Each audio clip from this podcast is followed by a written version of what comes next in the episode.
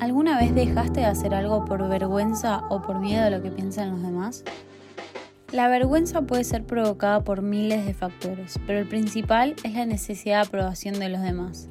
Es por eso que en lugar de hacer algo por miedo que nos rechacen, simplemente no lo hacemos y dejamos el lugar a duda. Los demás siempre nos van a recordar quiénes somos. Los otros te dan un lugar en el mundo, pero también te etiquetan, te definen, te limitan. ¿Cuántas veces haces cosas por la mirada del resto, por su aceptación? Es por eso que siempre hay que pensar primero en lo que nosotros queremos, en lo que nos hace felices, sin dar lugar al egoísmo. Las críticas van a existir siempre, no dejemos de hacer cosas por ello.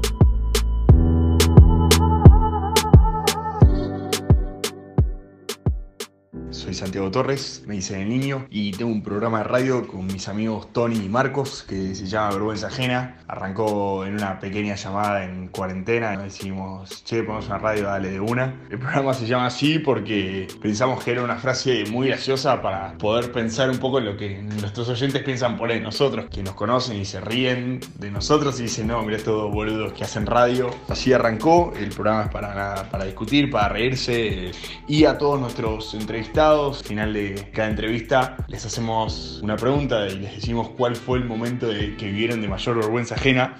Para mí la vergüenza es un sentimiento muy feo que nadie quiere experimentar porque siempre te agarra mal parado y no, no, estás preparado para que, para que llegue ese momento de decir tipo, no, la pifía acá mal, no lo puedo creer.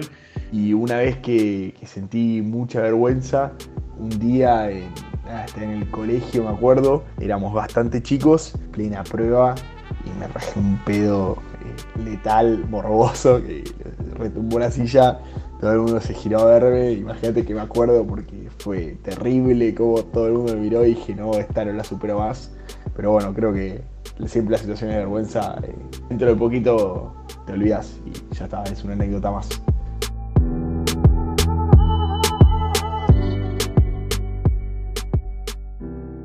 A medida que pasa el tiempo, marcamos nuestro propio camino, damos nuestros pasos. Y deja de aparecer la típica pregunta, si tal persona se tira del puente, ¿vos también te tirás? Hola, soy Guadalupe, tengo 20 años y estoy estudiando licenciatura en actuación en la Universidad Nacional de las Artes, la UNA. La verdad es que nunca tuve mucha, eh, y más cuando disfrutas lo que haces es difícil, ¿no? Tenerla siempre ponerle en el colegio me elegían a mí para hablar, si había que quejarse de algo, si había que exponer algo, era yo la que siempre no tenía problema en hacerlo, también me encantaba esa exposición. Igualmente he pasado situaciones de vergüenza, como por ejemplo este año había, antes de todo esto, había quedado en una obra y antes de leer el libreto yo ya había aceptado. Error, no lo hagan nunca. Encima el director era un viejo divino, muy tierno, que él había escrito la obra. Y yo no me animaba a decirle que su guion era patético patético, chicos, estaba muy mal escrito, o sea, malísimo. Y para zafar, me da vergüenza decirlo ahora, eh, me puse a llorar, dije que tenía muchos problemas económicos y que no iba a tener tiempo porque tenía que empezar a trabajar.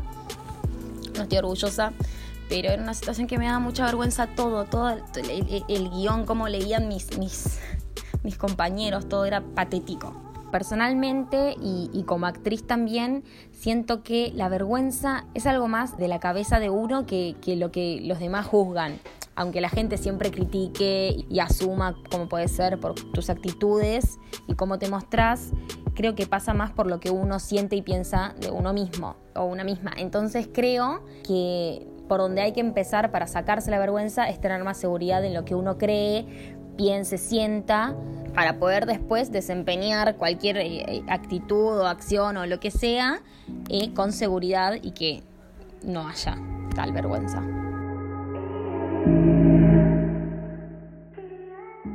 Dejamos de hacer las cosas porque las hace todo el mundo y las hacemos porque nosotros queremos. Lo normal, en parte, es una construcción social. Podemos pasar esa barrera que nos limita y hasta quizás gusta a los demás, pero lo primero es que nos guste a nosotros.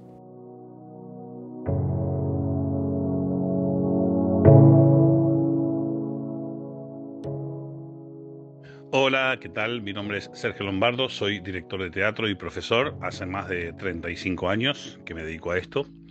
Quiero contarles que em, la vergüenza es un estado de mm, sentir que uno puede llegar a ser el ridículo frente a otra persona. En teatro trabajamos no con la vergüenza, sino con un familiar directo de la vergüenza que se llama desinhibición, que es quitar los límites que uno se pone, digamos, para poder trabajar. Eh, es algo parecido, digamos. Por supuesto que, esa, cuando uno está inhibido, está con, vergüenza, digamos, de llegar a hacer alguna cosa en el teatro. Entonces hay muchos ejercicios, muchos, muchos ejercicios que se pueden hacer para romper este, este mm, sentido del ridículo o esta sensación de, de poder llegar a tener vergüenza de hacer las cosas mal para generar confianza en el actor. Siempre trabajamos en positivo, en lugar de trabajar sobre la vergüenza, trabajamos sobre la confianza, sobre reforzar la confianza. Y ese es un buen consejo para todos. Si cualquier persona que puede llegar a sentir vergüenza de algo trabaja en sentirse más confidente, es decir, en tratar de, mejorar su capacidad de confianza, esto lo va a ayudar muchísimo a salir de esa zona de, vergüenza o esa zona de disconfort en la cual uno está instalado. Si me preguntan a mí cuál es el momento que más vergüenza me dio, uff, hice tantos papelones en mi vida que ya casi ni me acuerdo. Pero me acuerdo una vez que fui a un programa de televisión y estábamos haciendo una fila muy, muy larga. Yo era adolescente, tenía 17 años, había como 700, 800 personas y yo veo allá en la distancia, en la punta de toda la fila, a una chica que era amiga mía, que yo la conocí de toda la vida, que habíamos hecho teatro juntos hacía mucho tiempo, y le grito, yo tengo una voz muy fuerte, y le grito desde como a dos cuadras, le grito, loca, ¿qué haces? y corro para Y cuando llego al lado de ella, ahí me doy cuenta que no era. Le digo, ay, discúlpame, no sos vos. Y claro, todos me habían escuchado gritar y me habían visto correr y empezaron a aplaudir. Me volví caminando para atrás a dos cuadras con una vergüenza enorme.